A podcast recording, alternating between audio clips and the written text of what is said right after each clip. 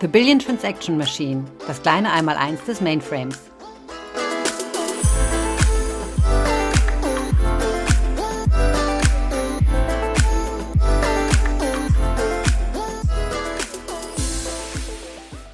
Hallo, liebe Zuhörer und herzlich willkommen zu einer neuen Episode und sogar einer neuen Season unseres Podcasts The Billion Transaction Machine, das kleine Einmaleins des Mainframes. Heute geht's um Quantum. Wir wollen das Thema Quantum ein bisschen einführen, weil wir später dann auch mal in einer anderen Episode über Quantum Safe sprechen wollen und was das mit dem Mainframe zu tun hat und was der Mainframe da Tolles kann. Und meine Name ist die Katja Schneider und ich habe heute bei mir die Birgit Schwarz. Die Birgit Schwarz leitet aktuell die Hardwareentwicklung bei uns im Labor in Böblingen und bis vor kurzem hat sie den Quantumbereich geleitet. Also von daher perfekte Kompetenz. Hallo Birgit. Hallo Katja, vielen herzlichen Dank für die Einladung. Es ist mir eine große Ehre dabei zu sein. Ich habe den Podcast von Anfang an mitverfolgt und das ist dann toll, ähm, hier mal auch auftreten zu dürfen. Oh, wie schön. Ja, sehr schön. Magst du ein bisschen was erzählen über dich? Ja, gern. Ähm, also ich bin seit 20 Jahren schon bei der IBM, fast 25 sind's, ähm, und habe ich alle davon in der Produktentwicklung verbracht, einfach weil das ganze Thema Technologie und was kann man da Tolles bauen mich schon immer fasziniert hat. Und ähm, ja, ich meine, du hast auch schon gesagt, ich habe jetzt ähm, bis vor kurzem den Bereich Quantum geleitet im deutschsprachigen Raum und ähm, bin jetzt aber zurückgegangen ähm, Anfang Mai und leite jetzt so das Herzensthema, das ich davor schon hatte, nämlich die Prozessorenentwicklung ähm, im Labor in Böblingen. Da gehört natürlich auch der Z-Prozessor mit dazu, auf den wir ja wahnsinnig stolz sind aktuell in Tellum. Und ähm, genau. Das ist richtig. Schwer zu sagen, ne? welches, welches Stück Technologie es faszinierender ist. Also äh, ganz eigen, äh, eigennützig sage ich äh, natürlich der Z-Prozessor im Moment. Auf jeden Fall. Und äh, ja, also sehr schön, bei, äh, dich bei uns zu haben hier. Und ich springe schon mal einfach so direkt rein. Ähm, was ist eigentlich ein Quantumcomputer? Mhm. Ähm, Quantencomputer sind jetzt wirklich ganz grundlegend andere Maschinen als ein Computer oder ein Mainframe, den wir kennen. Ähm, das ist tatsächlich ja das erste Mal seit es eigentlich heutige Computer gibt, seit den, sag ich mal, 50er Jahren, wenn man ganz weit zurückgeht, dass es ein ganz neues Paradigma gibt, wie man denn rechnen könnte ähm, mhm. auf so einem System. Und das hängt daran, dass der Quantencomputer auf den Gesetzen von der Quantenmechanik basiert, deswegen der Name. Und der rechnet nicht mit Bits, die 0 oder 1 sein können, sondern der rechnet mit sogenannten Qubits. Die können 0 oder 1 sein, so wie klassische Bits auch, aber die können eben noch mehr. Die können zum einen in so einen, sag ich mal, ganz abgefahrenen Zustand gehen, der heißt Superposition. Das ist der Zustand, von dem man dann manchmal sagt, es ist 0 oder 1 gleichzeitig. Es ist nicht so ganz 0 oder 1 gleichzeitig. Ich glaube, ich brauche manchmal auch so eine Superposition. Entschuldige. ähm, es ist ein Zustand dazwischen, ja, in mhm. dem er da schwingt. Und erst in dem Moment, wo ich messe, ähm, nimmt das Qubit dann wieder eine 0 oder eine 1 an. Und ähm, während sich das Qubit in der Superposition befindet, kann ich eben auch allerhand Rechenoperationen machen. Ja, und ähm, kann es zum Beispiel auch verschränken mit anderen Qubits. Dann beeinflussen sich zwei solche Qubits gegenseitig und habe deswegen einfach ganz grundlegend andere Arten von Berechnungen, die mir möglich mhm. sind mit den Qubits und im Quantencomputer als im klassischen Computer. Mhm. Und deswegen denken wir, da hat so viel Potenzial, weil ich jetzt eben ganz andere mathematische Möglichkeiten habe, Berechnungen durchzuführen als auf dem klassischen mhm. Computer. Super. Welche, welche Systeme hat die IBM denn da aktuell? Ja, also beziehungsweise was ist der Stand der Technik? Mhm. So, was ist der Stand der Technik? Also, ähm, ist ja ein neues heißes Thema, ähm, auf, an dem gerade ganz, ganz viele Firmen forschen und arbeiten. Wir sind ja nicht die einzigen.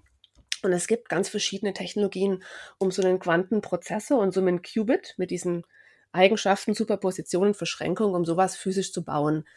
Ähm, mhm. Wir bei der IBM haben uns dazu entschieden, supraleitende Qubits zu bauen die nehmen ihre Eigenschaften an, diese quantenmechanischen Eigenschaften bei ultratiefen Temperaturen. Deswegen ähm, haben sicherlich auch schon viele gesehen oder gehört, befinden sich die dann in einem ähm, Fridge, wie wir das nennen, mhm. runtergekühlt werden kann auf Temperaturen nahe dem Nullpunkt tatsächlich, also kälter mhm. als im mhm. Weltall. Ähm, wir reden von 12 Millikelvin, die wir noch über dem absoluten Nullpunkt uns befinden. Da funktionieren die. Ähm, mhm. Und das sind die Rechner, für die wir uns bei der IBM entschieden haben, einfach weil wir denken, das ist von allen Technologien, die es gerade gibt, die vielversprechendste. Gibt es aber noch viele andere, ja, die auch jetzt gut sind. Ja, ich sag mal, äh, Wettbewerb belebt ja das Geschäft. Ähm, da haben wir auch gar nichts dagegen. Äh, es gibt Ionenfallen, Quantencomputer, es gibt photonische Quantencomputer, es gibt Quantencomputer basierend auf Diamantenfehlstellen. Also einen ganzen Strauß von verschiedenen Technologien, die auch alle ihre Vor- und Nachteile haben. Ja, aber okay. wie gesagt, wir haben uns nun mal dafür entschieden ähm, und machen damit wirklich richtig gute Fortschritte. Du sagst, wir machen gute Fortschritte. Welche, welche Systeme haben wir da so aktuell und ähm, wie kann man da die Leistungsfähigkeit messen? Ja, ähm, sind andere Kennzahlen als bei einem klassischen Computer, nicht erstaunlich, Mhm. ja, wenn er so ganz anders funktioniert. Wenn wir bewerten wollen, wie leistungsfähig ist denn ein Quantencomputer, dann schauen wir drei Parameter an. Das ist die Scale, wie viel Qubits hat er? Mhm. Was ist die Qualität dieser Qubits? Ist ganz, ganz wichtig. Ähm, auch wie lange sind die stabil? Ähm, beeinflusst sehr, was, was kann ich damit berechnen und wie schnell ist er. Also ganz, ganz ähnlich wie auch beim Speed. Geschwindigkeit ist ja ähnliche Parameter, auch wie beim klassischen Computer. Und ähm, aktuell die größten Computer, die wir haben bei der IBM, haben 433 Qubits. Ähm, und wir haben eine ganze Flotte von gut zwei Dutzend Systemen, die über die Cloud verfügbar sind. Die meisten davon haben aktuell 127 Qubits und sind dafür jedermann verfügbar. Damit sind wir, muss ich echt sagen, und bin ich super stolz drauf, mhm. und alle bei der IBM super stolz drauf sein, er ist wirklich industrieführend. Also niemand hat mehr und niemand hat größere oder leistungsstärkere Quantencomputer zum heutigen Zeitpunkt. Toll, jetzt bin ich auch stolz. Sehr gut. Wird der Quantencomputer oder was mich natürlich beschäftigt, ja, weil, weil ja, da immer mehr passiert in dieser Richtung, aber wird der Quantencomputer irgendwann mal den Mainframe ersetzen? Mhm. Ähm, haben, wird, wird, werde ich ganz oft gefragt. Ja, natürlich, wir sagen, wir, wir bauen hier immer größere und leistungsstärkere Quantencomputer. Wir haben ja auch eine Roadmap aufgelegt, ja, dieses Jahr mhm. dann von den 433 Qubits auf über 1000 Qubits zu gehen und dann eben weiter wirklich bis hin zu Systemen mit hunderttausenden Qubits zu bauen. Wann ist denn der Zeitpunkt gekommen, wo man dann keine klassischen Computer mehr braucht? Der wird nicht kommen. Ja, und auch ein mhm. Quantencomputer kann kein Mainframe ersetzen. Aus zwei Gründen. Ja, äh, das eine ist, dass der Quantencomputer einfach kein, kein General Purpose Computer ist. Der ist sehr gut ja. für sehr spezielle Anwendungen. Aber ähm, speziell in den Sachen, wo ein Mainframe ja richtig gut ist, ja, große Datenmengen, Transaktionen durchpeitschen, das ist jetzt nicht so ähm, das, der, das Gebiet, wo man einen Quantencomputer eigentlich einsetzen würde. Mhm. Ähm, einfach, ähm, er kann andere Dinge gut ähm, als ein mhm. Mainframe. Und das Zweite ähm, sind dann die Eigenschaften, mit denen sich ein Mainframe ja auch abhebt von anderen Computern. Ja, und ich sage, ich habe mhm. Hochverfügbarkeit, ich habe diese Sicherheit. Ähm, und das ist ein Alleinstellungsmerkmal vom Mainframe. Und auch da sehe ich nicht, dass in absehbarer Zeit ein Quantencomputer da in Mainframe auch nur das Wasser wird reichen können. Meine, haben davon abgesehen auch bisher noch keine andere Plattform geschafft. Ja, das ist das, das, das korrekt, ja. um. Ähm. Ja, für welche Anwendung ist ein Quantencomputer ich sage immer Quanten anstatt Quantumcomputer, aber ich glaube, da streiten sich ja auch die Geister. Für welche Anwendung ist der geeignet? Ja, ich habe es gerade schon gesagt, ne? der ist ähm, eher für spezielle Anwendungen geeignet. Ich muss mir das gut überlegen.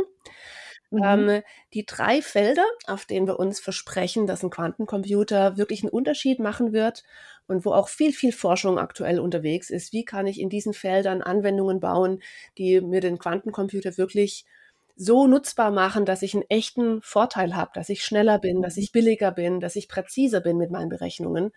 Ähm, die drei Gebiete sind zum einen Simulation, und zwar ähm, Simulation von Vorgängen in der Natur. Also man kann sich dann mhm. alles vorstellen, zu simulieren, was immer mit Physik, Chemie, Biologie zu tun hat. Mhm. Ähm, einfach deshalb, weil der Quantencomputer selbst auf den Gesetzen der Quantenmechanik basiert. Die Natur mhm. basiert auch auf den gleichen Gesetzen, nicht auf Nullen und Einsen. Und deswegen kann ich da recht natürlich einfach abbilden und mhm. eben Simulationen machen. Ähm, das zweite Gebiet ist das Gebiet Machine Learning. Da werden jetzt schon einige mehr aufhören. sagen, aha, was kann denn der da genau? Ja. Und das dritte Gebiet, auf dem der Quantencomputer gut ist, ist auch sehr bekannt, nämlich das Gebiet der Optimierung. Vor allem dann, wenn ich halt viele verschiedene Parameter habe, ähm, die alle einen Einfluss haben, ähm, wenn ich so Monte Carlo-Simulationen zum Beispiel machen möchte. Ähm, auch oh. das ist was, ähm, genau, ne? Äh, werden einige zuhören, weil das ist natürlich was, das viele, viele, viele machen, gerade auch viele von unseren Kunden im Finanzsektor. Aber ja. das ist auch was, ähm, wo man sich anschauen kann, mhm. in der mhm. Zukunft einen Quantencomputer einzusetzen. Okay, also ich bin mir sicher, dass da äh, einiges kommen wird, ja. dass das ähm, einen hohen Bedarf geben wird in diesem Bereich. Ja, also absolut. Ja. Ich meine, sag mal, es sind drei spezielle Anwendungen, Simulation, Machine Learning, Optimierung. Wenn man dann aber mal runterbricht, was fällt denn in diese Gebiete rein, da findet man schon in eigentlich jeder Industrie interessante Anwendungsbereiche, ähm, die man da machen kann. Und wir arbeiten ja auch schon mit ähm, inzwischen über 200 Partnern zusammen als ähm, IBM Mhm. Ähm, um da gemeinsam zu schauen, welche Anwendungen sind denn vielversprechend, mit welchen kann ich denn ja. so einen Durchbruch haben. Da sind auch Banken dabei, da ist JP Morgan Chase zum Beispiel dabei, ja, die mit uns gemeinsam dann Use Case Option Pricing gerade anschauen. Ähm, okay. Da sind, ähm, da sind Logistikunternehmen dabei, wie ExxonMobil, die auf mhm. dem Quantencomputer ähm, Schiffsrouten berechnen. Ja, die haben so eine große Flotte und ich habe Container, ich habe Häfen, ich habe Schiffe und ich muss die jetzt ja. einander optimal zuordnen. Auch ja. da ähm, komme ich ganz schnell in die Größenordnung, wo einfach die Anzahl der möglichen Kombinationen so groß wird, dass ja. ich mir mit einem klassischen Computer schwer tue und mit dem Quantencomputer aufgrund dieser Superpositionseigenschaft viel mehr abbilden kann. Ja, und wir haben ähm, Zusammenarbeit auch im dritten Gebiet, natürlich in dem Simulationsgebiet zum Beispiel, ähm, sind wir in Deutschland mit Daimler, ähm, die Materialforschung machen, um bessere Batterien dann hoffentlich ähm, herstellen zu können. Bessere Batterien klingt auch gut und sehr wichtig. Mhm. Ja. Wir haben gerade ein äh, Elektroauto bekommen. Und dafür spricht man sich ja auch in der Zukunft bessere Batterien. Absolut, ja. ja. So ein Feld. Und äh, das ist ja, es ist viel komplexer, als man denkt. Und da hat bis heute eigentlich keiner so ganz genau verstanden auf der atomaren Ebene, was passiert denn ganz genau, wenn sich so eine Batterie lädt und entlädt. Und okay. ähm, da verspricht man sich eben, ähm, genauere Einblicke zu bekommen, indem man die Vorgänge auf dem Quantencomputer simuliert. Ah, gut, sehr schön. Viel gelernt schon. Noch eine letzte Frage, Birgit. Können Quantencomputer und Mainframes zusammenarbeiten? Und hast du vielleicht, wenn, eine Idee, wie mhm. das äh, oder wo das sinnvoll sein könnte? Also ich denke auf jeden Fall, sie sollten zusammenarbeiten. Mhm. Ähm, ich meine, ich habe vorher gesagt, der Quantencomputer ist in speziellen Anwendungen sehr gut, ähm, aber mhm. er ist kein General-Purpose-Computer und daraus ja. kann ich ja im Prinzip direkt ableiten, ähm, es bietet sich an, ähm, den Quantencomputer im Prinzip wie so einen Accelerator einzusellen, ein, einzu, einzusetzen. Mhm. Also ähm, so wie ich ja heute auch schon Rechenzentren habe, wo ich ähm, manche Workloads auf einer GPU laufen lasse und manche Workloads eben auf einem Mainframe und mir das genau auch davor überlegen kann, ähm, kann ich mir eben vorstellen und dann eben Daten auch hin und her schiebe, ähm, kann ich mir vorstellen, dass wir in der Zukunft dann eben quantumzentrische Supercomputer bauen oder quantenzentrische Rechenzentren bauen, wo eben ähm, vielleicht alle drei Plattformen nebeneinander stehen, ein Quantencomputer, ein GPU-Box, ähm, ein Mainframe oder andere klassische Computer ähm, und die dann eben alle miteinander arbeiten. Eben jeder macht das, was er am besten kann. Und ich überlege mir, ja, wo, wo sollen meine Daten sein, wie, wo sollen welche Anwendungen laufen und wo kann ich vielleicht auch innerhalb einer Anwendung sagen, oh, hier ist es aber ein Teil, da ähm, weiß ich jetzt, die Berechnung auf dem Mainframe, die wird dauern. Ähm, schick das mal rüber und lass den Quantencomputer diesen Teil übernehmen. Ähm, das ist auch nicht nur Birgits Vorstellung, dass man das machen könnte, sondern da ist auch Quantum schon oder IBM Quantum wirklich äh, dick unterwegs, die entsprechende Mittelware für zu bauen, die man braucht. Ähm, okay. um dann eben die verschiedenen Plattformen zusammenzustöpseln. Ähm, wir haben ja schon länger Open äh, Qiskit als Open Source, sag ich ja, Software Kit Stack ähm, mhm. um, um einfach diese ganze Technologie ähm, auf dem Quantencomputer verfügbar zu machen. Und ähm, das wird in den nächsten Jahren sehr, sehr schnell größer werden und besser werden. Ähm, und da denke ich, werden wir ja schon in absehbarer Zeit sehen, wie kann ich denn diese beiden Welten verheiraten und dann eben das Beste aus beiden für meine Anwendungen, für meine Workloads verwenden zu können. Super. Das ist alles super spannend und äh, ich glaube auch, da wird noch viel in der Zukunft kommen. Ich habe jetzt auf jeden Fall einen super Einblick gekriegt nochmal hoffe äh, für die Zuhörer auch. Und ich sage ganz herzlich äh, Danke, Birgit. Das hat mir große Freude gemacht. Sehr gerne. Und an die Zuhörer, es geht dann weiter in der nächsten Episode mit dem Thema Quantum Safe. Also, bis bald, gute Zeit. Tschüss. Danke. Ciao.